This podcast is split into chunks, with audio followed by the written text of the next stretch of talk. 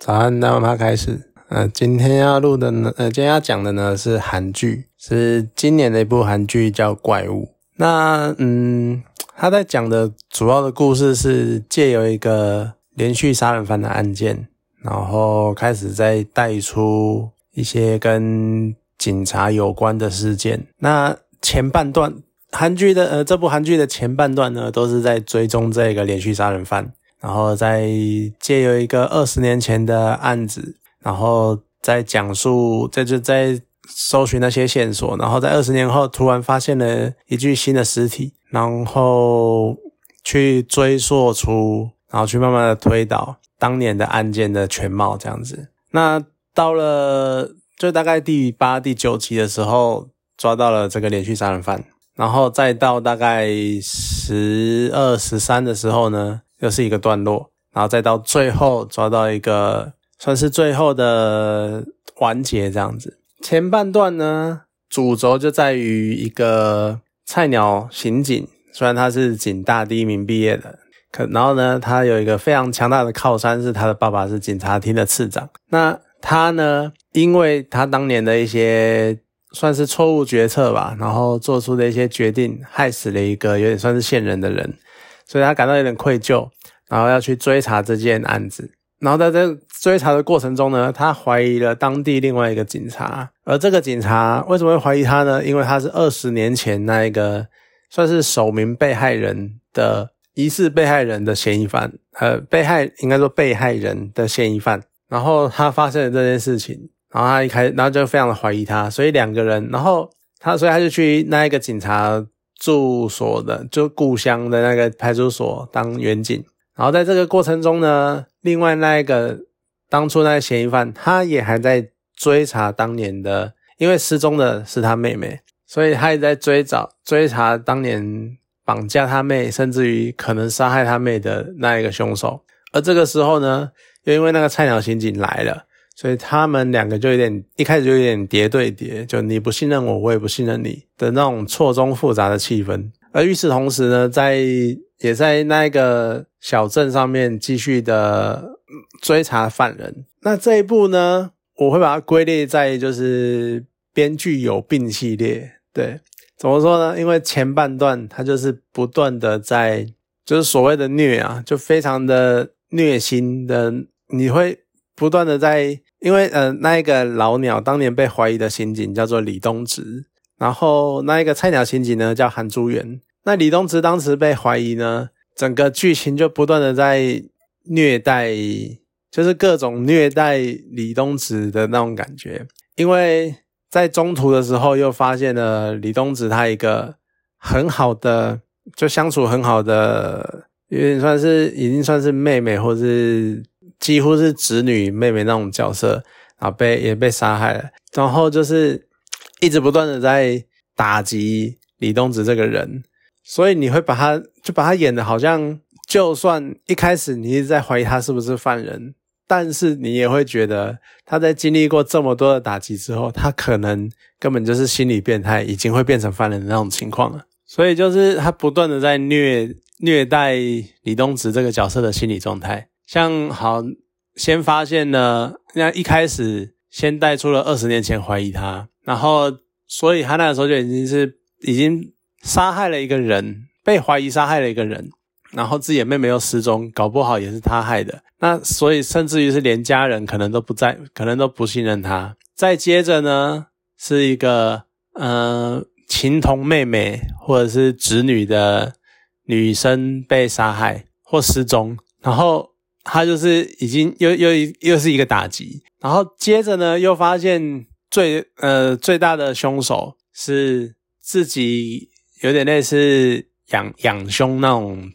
等级的亲人，而且他装的又是一副很无害的样子，所以又再一次的打击。接着呢，发现了这个大呃主要的凶手之后，又扯出了一个一件案外案，而这个案外案呢。原因是因为那个凶手说他没有杀他的妹妹，所以他的妹妹到底，然后他的妹妹是另有其人杀的，所以又开始继续追踪他的妹妹这件事情，而一直失踪的他的妹妹的遗体，却后来却被发现，原来就埋在他家下面埋在埋在他家地下室的墙里面，所以他二十年来找的尸体就在他每天会每天生活起居的地方，甚至于他在秘密查案的时候，我觉得最虐的是他在秘密查案的时候，他还把所有的资料档案干嘛的都粘在那面墙上，但他二十年来几乎天天看着那面墙，他却完全没有想到过那面墙后面就是他妹妹的尸体，然后就。这个剧情走向到这边就已经觉得你编剧已经真的是超有病了，就你到底多讨厌李东子这个人，要不断的虐待他这样，然后甚至于好到了要追查妹妹的死死因的时候，又间接导致了自己一个已经是情同父亲的前辈，就是所长上上司长官就也被杀了，然后就不断的整个编剧是在虐待虐待整个演员整个演主角群就对了。啊，到最后呢，连韩珠元也不能幸免于难，因为最后的最后，韩珠元一直很相信正义，很相信一切的一切都是要靠法律途径解决，然后犯了错就应该受到惩罚，什么什么的。结果他到最后才发现，原来有点类似最后大魔王的那个人，居然是他爸，警察厅次长。就然后也是，就也是再度一个令人崩溃的打击。所以整部剧你就看到编剧不断的在各种用剧情或者心理打击，然后各式各样的悲惨事件来打击主角群的心，就对了。所以我会觉得就是真的编剧超有病的，他不断的在虐待这一群主角就对了。那整部剧呢，在前半段的时候，我觉得算是相当不错，差不多每一集都有爆点。就像第一集最后揭晓当年的嫌疑人是李东子，然后他脸上那个笑容，他最后露出来那种超级心理变态的笑容，你真的是会让人印象难忘，印象非常深刻。然后再来随着每一集的爆点，每一集都最后都会有一个很大的爆点，让你想要我继续往下看。可是呢，这是在大概第八、第九集前面。那到了九到十二这个中间这一个部分呢，因为在追查妹妹的尸体跟死因，所以节奏也还好。但是到了第十二最后呢，揭晓了当初撞死妹妹的那个人，就开始有一点，你就开始会多多少少觉得有点开始拖戏了，而且开始有一点开始狗血，就是好像感觉是为了延伸剧情，或者为了加上什么东西而加的那种感觉。所以就一定还会，就原本一件连续杀人案子，那他一定要扯上什么开发案啊，然后一定要扯上呃选举啊，然后政治啊，然后还有警察警察高层的腐败啊啊吃案啊什么的，就最后一定要牵扯这些东西出来，你就会觉得啊，开始有一点就多加的那种感觉，甚至于整个节奏也开始比较趋缓，就变得比较慢。甚至于到整部剧最后面，我可能都用一点二五倍的速度看，然后都觉得没有什么违和感，就顶多可能走路比较快而已。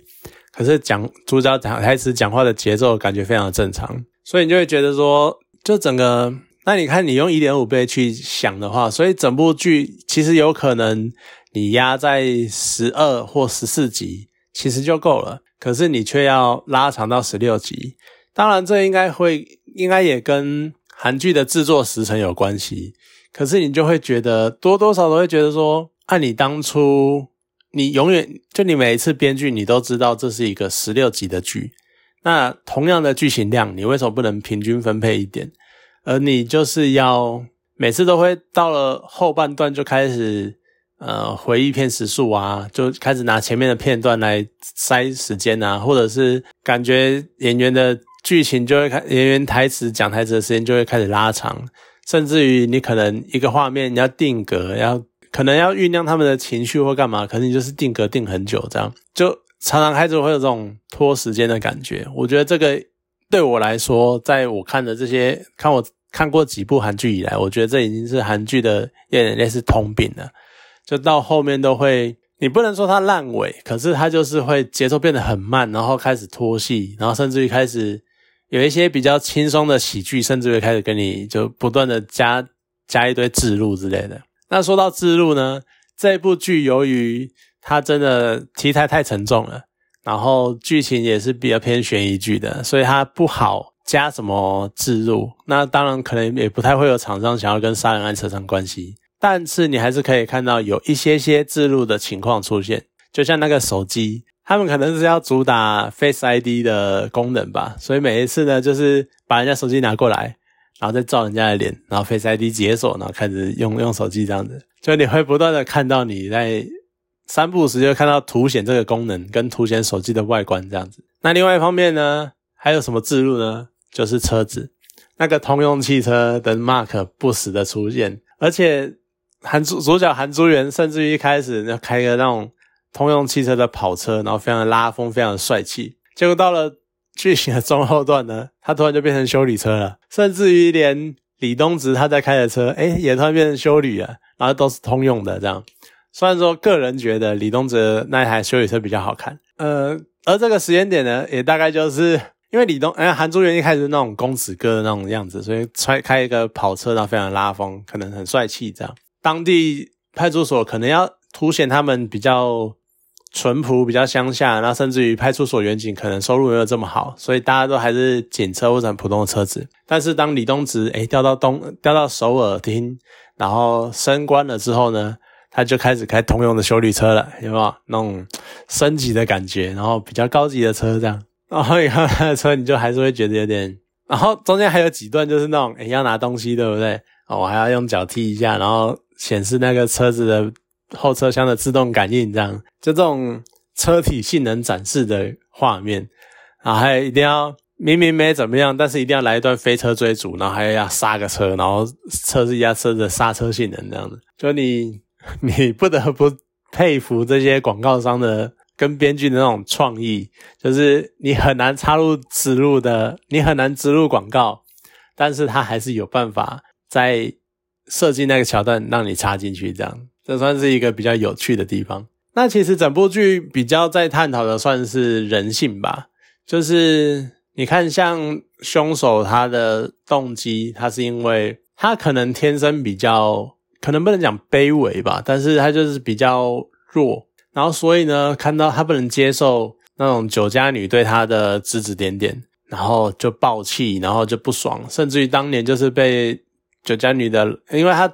妈妈就是酒家女，然后他从小呢就是一直被指称叫酒家女的儿子，然后再来是后来娶了老婆，也是一个酒家女，然后这个酒家女呢，他又抛下他离开了。所以他对酒家女就一种有一种不满，不是一种不爽的气氛，甚至于更可怕的状况是，他的女儿有可能还不是他亲生的。所以即使他杀了他的女儿，呃，而在一开始，他最一开始他就是被一个打扮的妖艳，虽然称不上是酒家女，但是在他的心目中，就是他已经到对女人有种丑女的心态，然后有一种觉得女人都是下贱的那种状况。然后所以当被女被女人他瞧不起的女人这样子鄙视他的时候，他就更不能忍受，所以他就把人家的十只指头剪下来。那为什么会剪下来呢？就是因为他们会涂指甲，会做指甲彩绘，或者是涂指甲油这样，所以他们觉得这种就是花俏不检点的那个象征，所以还是把这些东西剪下来，然后再把他们全部绑起来，然后杀害这样，然后再弃尸。而他弃尸也真的很有创意，就是嗯。他可能把，应该说他弃尸呢，就是如果我知道你是谁家的，我就把你埋在他们家里面啊，或者是那种地方上面常常呃欺负他的人，然后他对他们心有不满，所以他呢就把他们那个尸体埋在他们家下面，这样到时候哎尸体发现了，你家就是凶宅，你房子会一落千丈，这样子房价会一落千丈，就是这种。类似报复者报复的心态，那好，所以他就是一个已经算是心理状心理状态不正常的连续杀人犯了。这部剧呢，又再加上了开发案这件事情，然后你就会看到他中间，因为他后半段，哎，应该说他中间有带一些些，譬如说像是啊，因为地方要开发，然后就不要一直爆出什么连续杀人案啊，或这种负面新闻出来，这样对地方开发不好。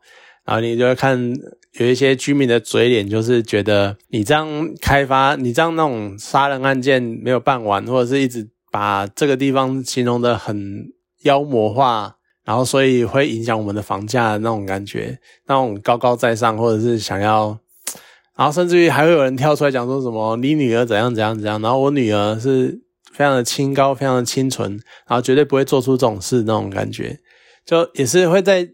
透露出这种人性的一些 比较贪婪、比较自私的面相。那在后面呢，又会再牵扯到所谓的。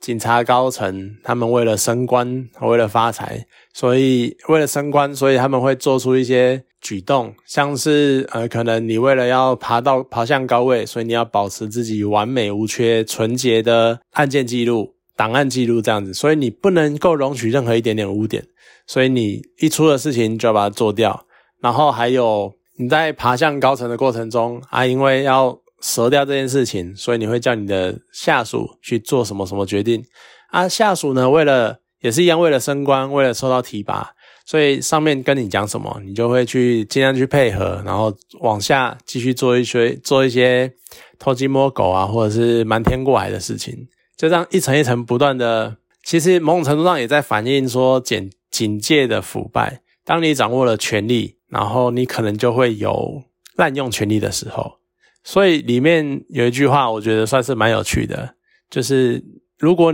呃，那是男所长对韩朱元讲的，然后韩朱元最后也在讲这句话，他大概意思就是说，警察是合法可以合法持枪的人，而这样的人在做出怀疑或者是做出逮捕的决定的时候，要注意到是不是会伤害这个人往后的任何的声誉、名誉之类的。呃，这是南所长当初逮捕李东植后的那一种心理的体悟跟愧疚感，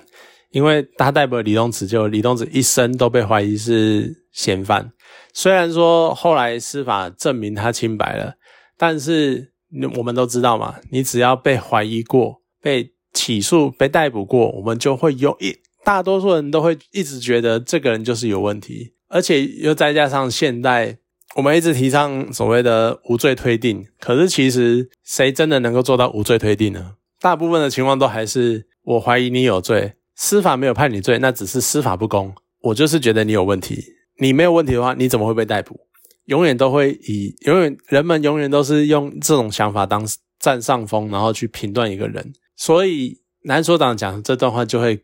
更让人觉得是值得深思的一句话，就是。警察具有逮捕的权利，那你就要考量到，当我一逮捕人之后，会不会对这一个人的一生造成很大的影响？这就是警察必须考虑的点。那它里面还有比较有趣的点，是在讲到法律这件事情，因为它里面其实常常在强调，它尤其在一开始的时候，李东只会一直不断的在强调一些法条，或者是讲述法律的内容。里面其实很关键的一点是。譬如说，在讲到大韩民国，就韩国的他们法律是，